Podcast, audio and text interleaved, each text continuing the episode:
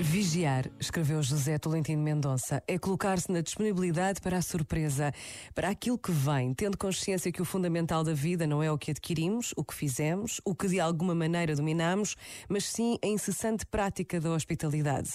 Toda a música que ouvimos nos preparou, no fundo, para o ato da escuta.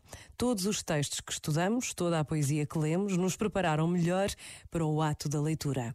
Toda a relação em que investimos, todo o afeto que partilhamos, Todo o amor com que amamos preparam-nos para o ato simples de amar. A vigilância é isso. Não está no apego ao mapa, mas no amor pela viagem.